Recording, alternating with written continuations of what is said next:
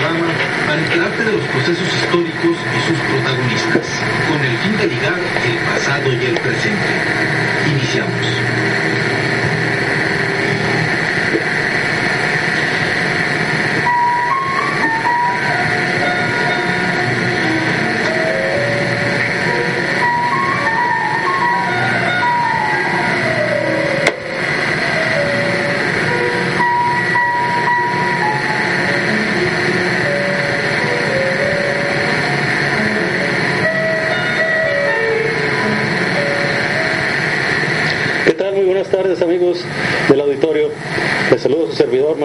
Este es su programa Diálogos con la Historia.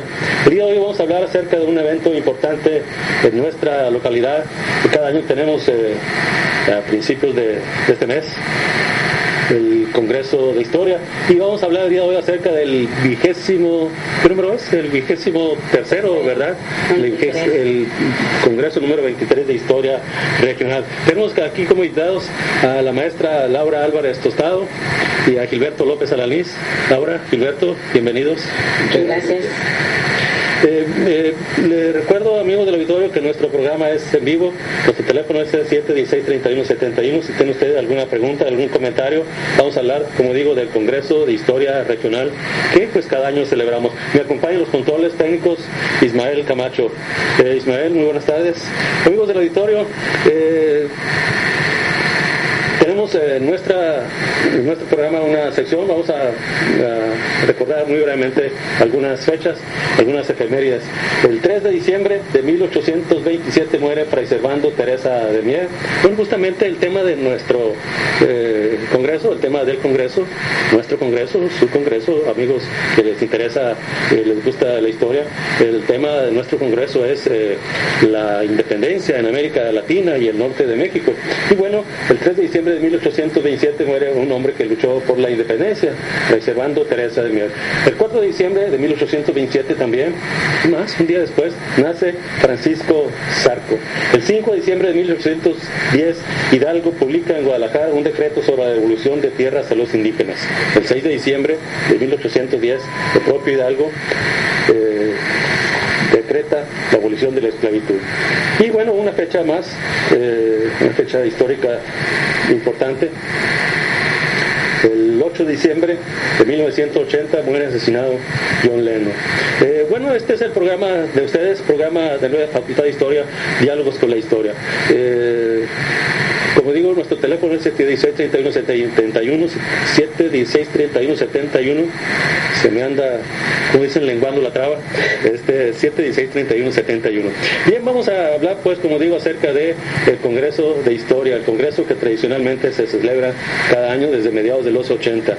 La eh, Universidad Autónoma de Sinaloa, nuestra universidad, pues conducto de la Facultad de Historia, el Instituto de Investigaciones Económicas y Sociales organiza cada año este evento importante donde se eh, investiga, donde se estudia, donde se exponen trabajos sobre nuestro pasado, el pasado de Sinaloa, el noroeste, en fin, hay investigadores de otras partes del país que hacen aportaciones y es el caso también de hoy.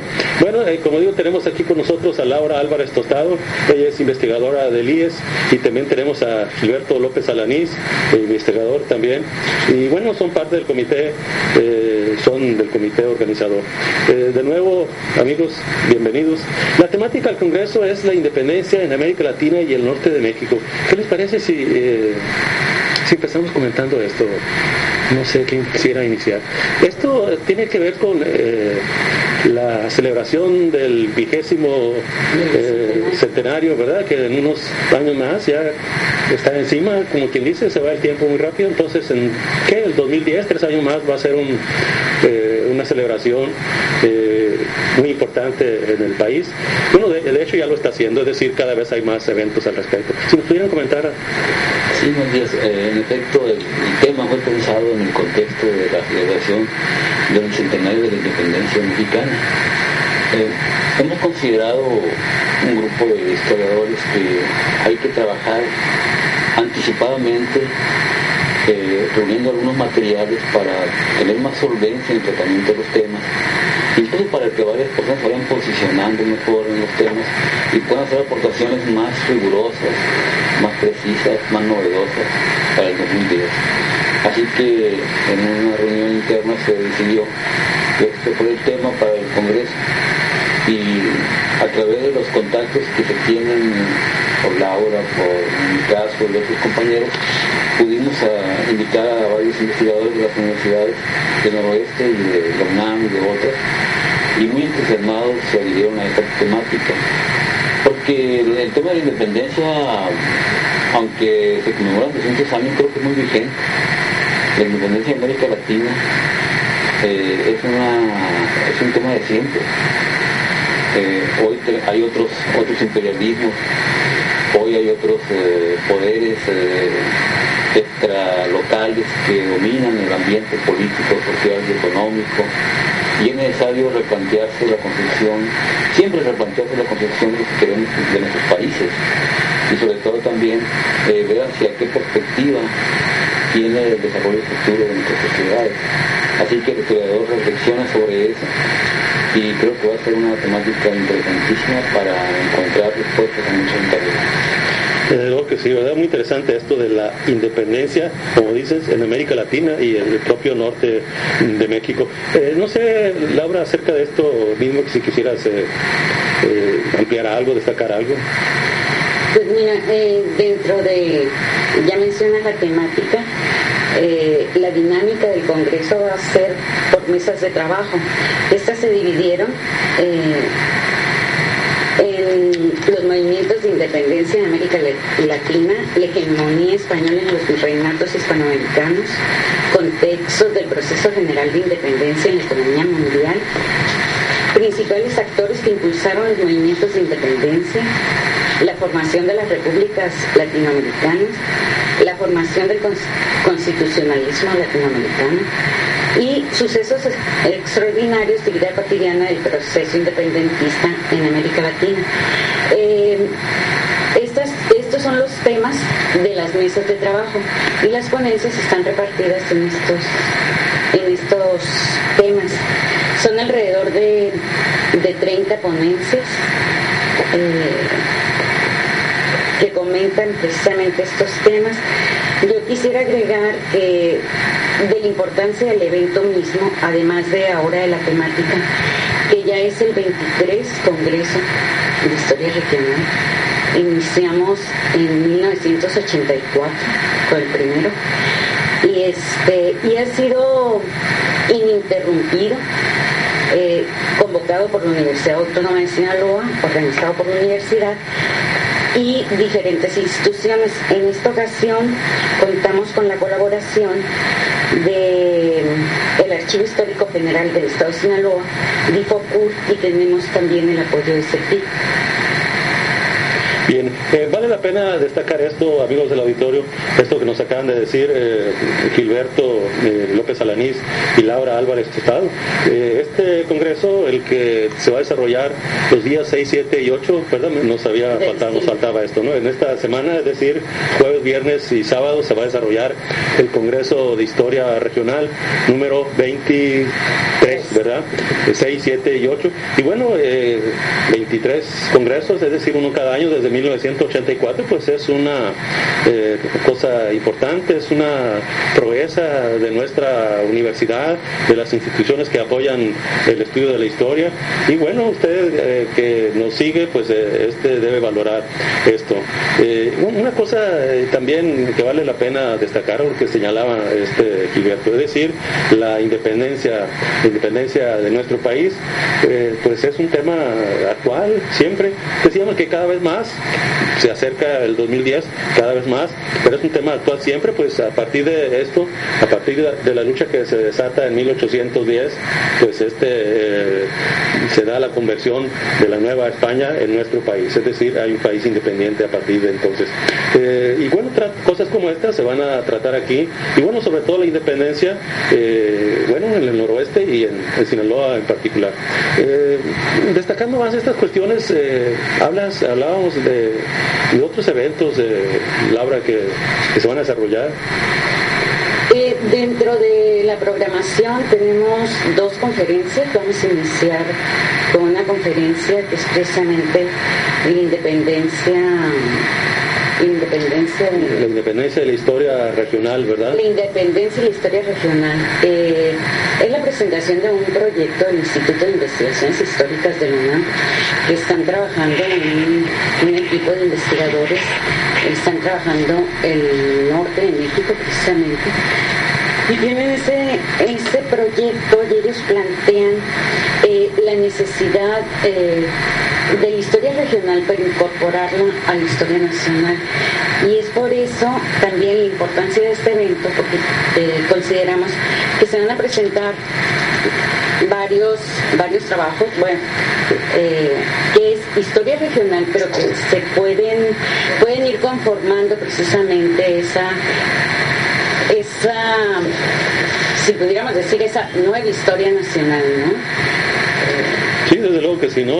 Durante mucho tiempo fue prevaleciendo esta concepción de la historia que, privilegiaba el centro, lo nacional, ¿verdad? Y bueno, este, en los años, eh, a partir ahora de, digamos, de Luis González principalmente, este, va surgiendo la historia regional, la microhistoria, estas diversas manifestaciones que consideran también importante, eh, además de la visión nacional, pues eh, las historias locales, las historias regionales, ¿verdad?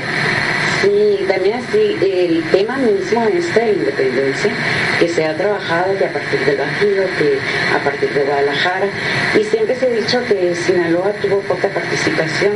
Ahora nos damos cuenta, y eso se va a demostrar en este Congreso, precisamente la participación que tuvo el, norte de México, Sonora, Durango. Claro quizá no fue tan poco, o si fue poco, bueno, desentrañar más eh, acerca de las razones al respecto, ¿no? Eh, bien, no sé si sobre esto, antes de irnos a un corte, eh, Gilberto, quisiera destacar algo. Hay una conferencia muy interesante, como dice la maestra Laura, la independencia y la historia regional. Bien, pero hay otros otros aspectos, otros trabajos que tienen que ver con esto mismo. Eh, no sé, entrar a comentar algo antes de irnos a un corte y ampliar más esta cuestión de la importancia del Congreso de Historia. Hay otra conferencia que es sobre los debates en torno a la independencia que va a impartir Mario Cuevas Arámbulo. Es un sinaloense, nació en han radicado en Sonora, que trabaja en la Universidad de Sonora ya durante muchos años y él estado muy pendiente de esta problemática de los nuevos temas que se han ido tratando a través del tiempo para entender este proceso de la, revolución de independencia. Esto sería la conferencia de Mario el viernes, ¿verdad? Mario A las 10 de la mañana. Eh, porque hay una discusión si la independencia fue una guerra, si fue un levantamiento, si fue una lucha, si fue una revolución. Eso hay que, también hay que, hay que entrar a esa discusión porque eh, hay una, una playa de investigadores últimamente que rompen con una revolución. o otro que dicen que es un movimiento de liberación nacional. Sin embargo, este, la discusión es muy interesante porque si tú analizas, por ejemplo, lo que planteó Hidalgo en Guadalajara cuando abolió la esclavitud. De hecho, ahorita mismo recordamos, efectivamente. Y luego y, repartió las tierras. Eso es algo extraordinario. Claro.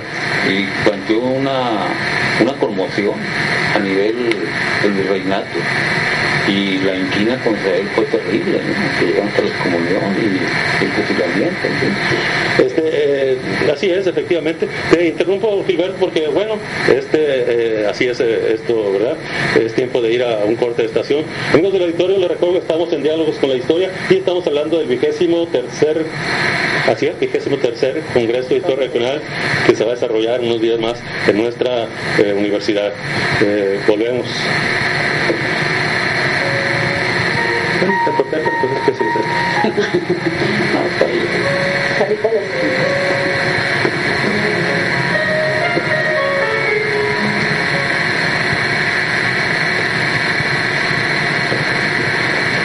Y de hecho, como parte de los debates, estaría quizá esto mismo de que planteas tú de dos soberanías. ¿Cómo dices? No recortes porque la máquina trabó. ¿Ah, sí? Eh, pues adelante. Mejor. Mejor. Bueno. Bien, amigos del auditorio, eh, volvimos pronto. De hecho, no nos fuimos al parecer. Bueno, aquí estamos en diálogos con la historia. Eh, estamos después eh, comentando acerca del, Congreso de Historia Regional que se va a desarrollar en nuestra eh, ciudad. Es en la Biblioteca Central, ¿verdad? En la Biblioteca Central. A partir de las 8 de la mañana va a ser la inscripción y la inauguración a las 9.30. Del miércoles, ¿verdad? El jueves. Ah, no, perdón, del jueves. El jueves. Y a las 10 de la mañana la conferencia de independencia y historia regional. Así es. Y bueno, eh, son alrededor de 30 ponencias, un poco más, repartidas en ocho mesas. Eh, algunas de las cuestiones ya las mencionábamos. Eh, cómo es que la independencia tiene tanta importancia, influye. En fin, investigadores locales y de Sonora y de otras partes van a estar aquí con nosotros. te interrumpí porque, bueno, nos íbamos a ir un corte que no duró mucho. Este, y bueno, retomando esto, Gilberto, esto de eh, la importancia de la independencia, las diversas visiones, eh, los debates, como dice una conferencia que se anuncia aquí. Sí, eh, es muy importante esto porque la visión centralista de los procesos históricos nacionales ha privilegiado ciertos sectores, ciertos procesos, ciertos lugares en, cambio, la historia regional ha ido por el rescate de sus eh, localidades. Porque no podemos entender la historia de México en la época moderna sin considerar las regiones. Las regiones han jugado un papel muy importante en el desarrollo de la construcción política de la nación y esta visión centralista ya está en decadencia, está en retroceso. Eh, por eso hay que incorporar nuevos personajes. Por ejemplo, esa conferencia, que ese planteamiento que hay por aquí de una, conferencia o ponencia de dos mujeres contrapunteadas y un payo irreverente, por ejemplo, es la historia de dos, dos, mujeres sinaloenses eh, dueñas de las imprentas, donde se, donde se imprimió el primer periódico de los insurgentes, el despertador americano, eran sinaloenses las dueñas. Bueno, hay que decir, el, autor, o mejor dicho, la autora de esta ponencia Rina Cuellar, Rina Cuellar se suelta, dos mujeres sinaloenses contrapuntadas. Y un payo riverente. Y ese payo riverente. es un payo del Rosario.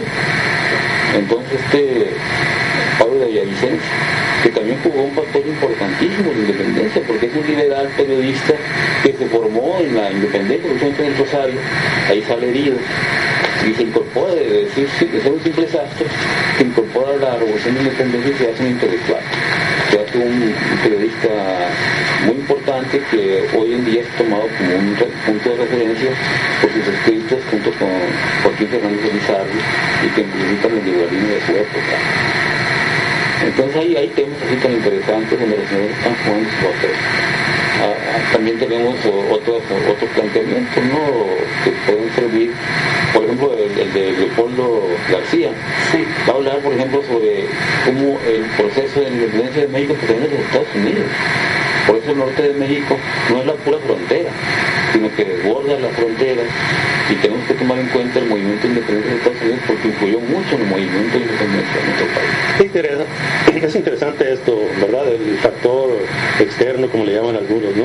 Justamente en el siglo XVIII, pues, pues tenemos la primera revolución, la revolución americana, le llaman algunos, en 1776, y luego en 1789, 13 eh, años después, pues la revolución francesa, ¿no? Y bueno, estos acontecimientos influyen en la nueva España.